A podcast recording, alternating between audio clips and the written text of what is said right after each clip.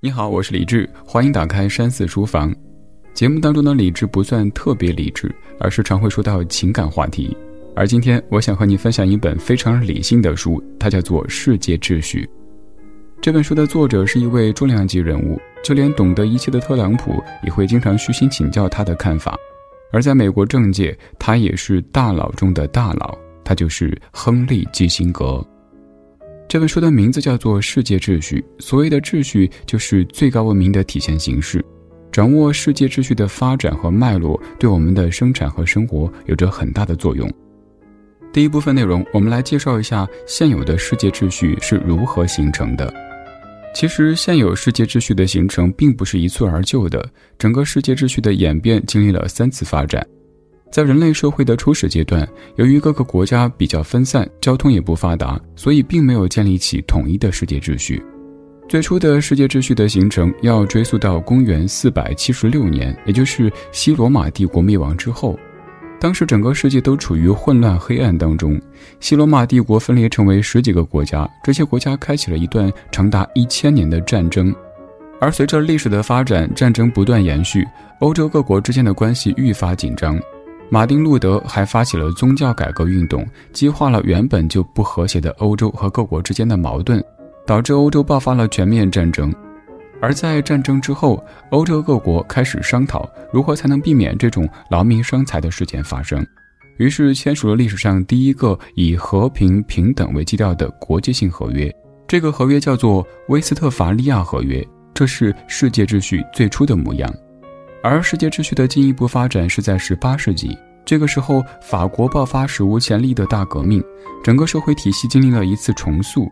在这个阶段，拿破仑横空出世，他无视了之前约定好的和平发展的传统，开始了统一欧洲的征程。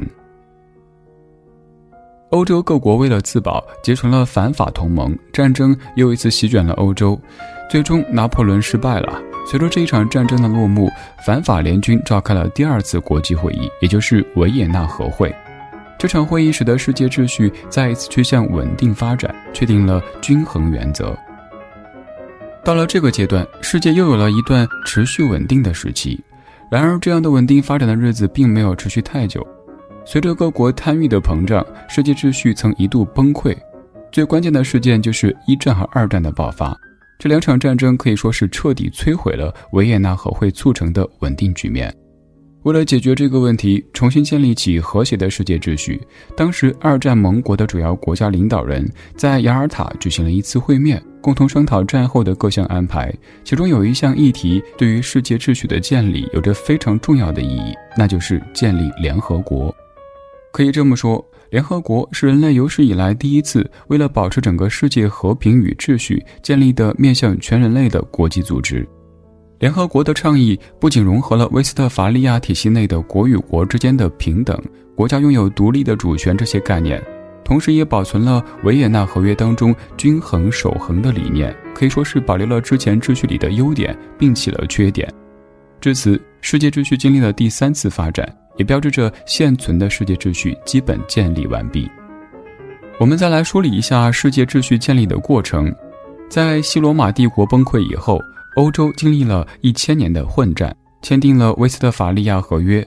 这是世界秩序最初的模样。随后，拿破仑统一欧洲失败，欧洲国家确立了维也纳体系，进一步发展了世界秩序，提出了均衡原则和正统原则。而经历了两次世界大战以后，世界上的几个主要大国领袖开启了雅尔塔会议，商议决定建立联合国。当今的世界秩序就此成立。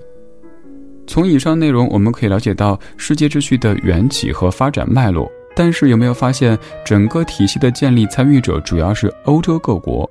而作为当今世界体系当中的两个大国，中国和美国却几乎完全没有参与其中。难道中国和美国没有参与世界秩序的建立吗？接下来我们来解答。首先说一说咱们中国，在古代中国有一个观念非常深入人心，那就是普天之下莫非王土，整个天下都是中国的，其他国家最多只是中国的附属，彼此之间不存在平等关系。而对于这些附属国，古代中国会根据他们对天朝文化的尊重程度来决定两国之间的亲密程度。因此，其实对于古代中国而言，其他国家只分为两种：第一种愿意成为自己的附属国，像是古代的朝鲜、越南等等；针对这些国家呢，古代中国会主动进行文化输出、开展贸易，甚至是直接给予一定的经济援助，也就是所谓的朝贡，彰显自己的大国气度。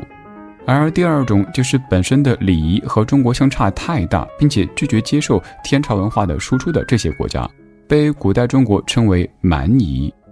当时的统治者不会主动去侵略这些国家，但会使用一些计谋去进行制衡或者拉拢他们。这些对待周围国家的模式一直持续到了清朝的末期。很明显，这样的朝贡体系是有问题的。但由于在最初的时候，咱们古代中国的国力在世界可以说是首屈一指的，所以一直以来这样的体系都十分稳定。直到一八四零年，这个体系的弊端彻底暴露出来。当时的英国为了扭转对中国的贸易逆差，用鸦片和军舰撬开了古代中国的大门，逼迫当时的清政府签订了《南京条约》。这个条约撕破了当时清朝统治下的繁荣表象，并且灾难总是接踵而至。在一八九四年，中日两国在东海进行了一次激烈的海上战争，最后以清政府的全面溃败告终。当时组建的北洋舰队更是全军覆没，这场战争就是甲午战争。这是一次标志性的事件。为什么这么说呢？因为古老的朝贡体系本来就摇摇欲坠，而这次败给日本算是最后一击。而沿用千年的朝贡体系崩溃，使得当时中国的国际地位急剧的衰落，从此不断有列强侵略当时的中国。也就导致了国家内部的有志青年对清政府的统治产生了强烈的不满，走上了革命的道路。而随着无数革命者的爆发，中国终于结束了延续几千年的封建社会。随着民众推翻清政府，中国开始认清世界发展的大势，并主动开始融入到当时的主流国际秩序当中，也就是威斯特法利亚体系，并参与了一战的协议国一方，获得了胜利。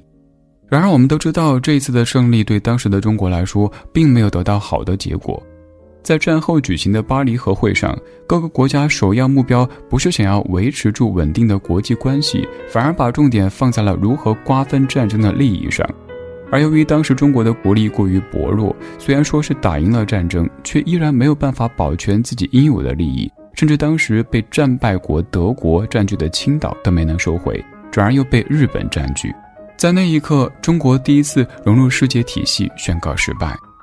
之后的中国始终在为了融入世界秩序而努力，一直到第二次世界大战结束，中国又一次获得了战争胜利，才真正以平等的姿态进入到世界秩序的搭建当中，并成为联合国五个常任理事国当中的一个。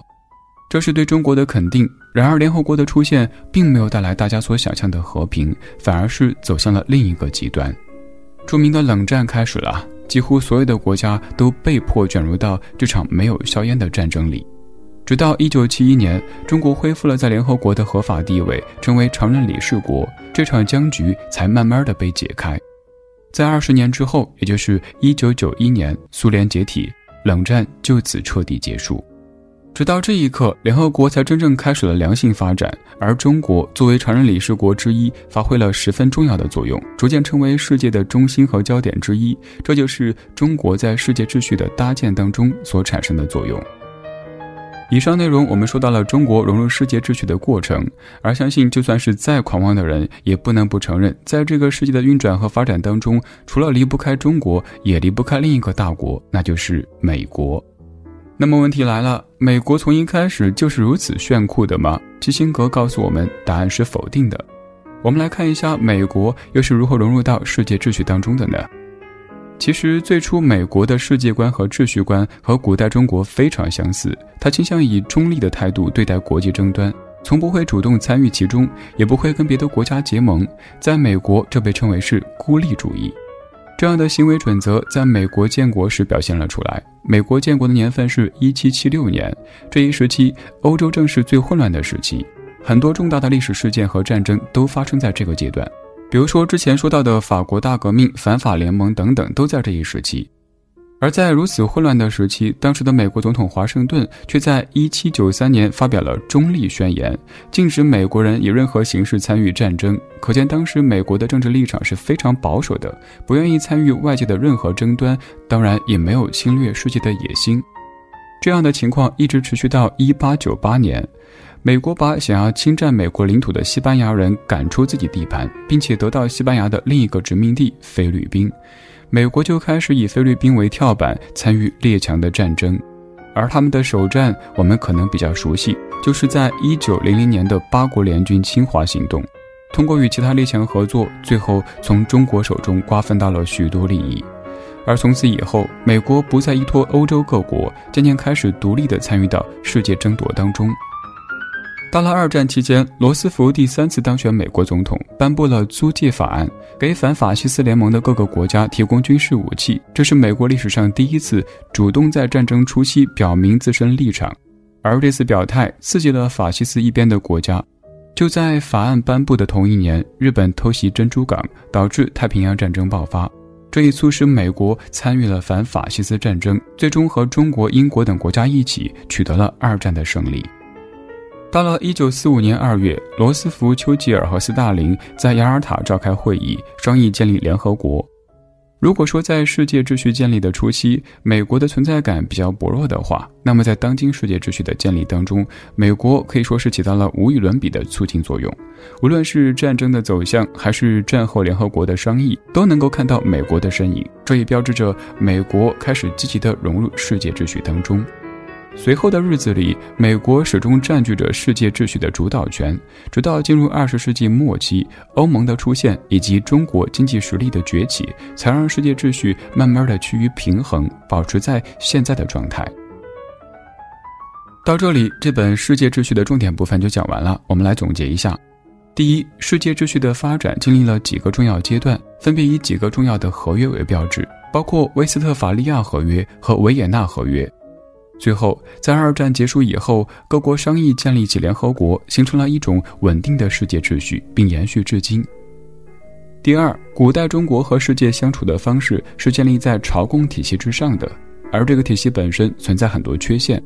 直到甲午战争，朝贡体系彻底崩溃之后，中国为了融入到主流的世界秩序当中，进行过很多次尝试。直到一九七一年，中华人民共和国恢复联合国的合法席位，才基本成功。第三，曾经的美国对待世界秩序的态度和中国相似，也就是保持孤立；而在二战以后，美国逐渐摆脱孤立的传统，开始主导建立世界的新秩序。在听完这本世界秩序之后，我们也许可以更加理解许多国家对于复兴和崛起的渴望。而在知道这样的事实之后，也许能够更加理性的去理解和接纳这个世界的多样性，也能够更加乐观自信的相信自身民族和国家的独特性。好了，这本世界秩序就读到这里。如果听完解读感觉意犹未尽，可以在微信搜索小程序“山寺生活”当中可以找到这本书的纸质版，还有此前解读过的全部书籍纸质版。我是李志，这是山寺书房，下期读书会我们继续梳理见。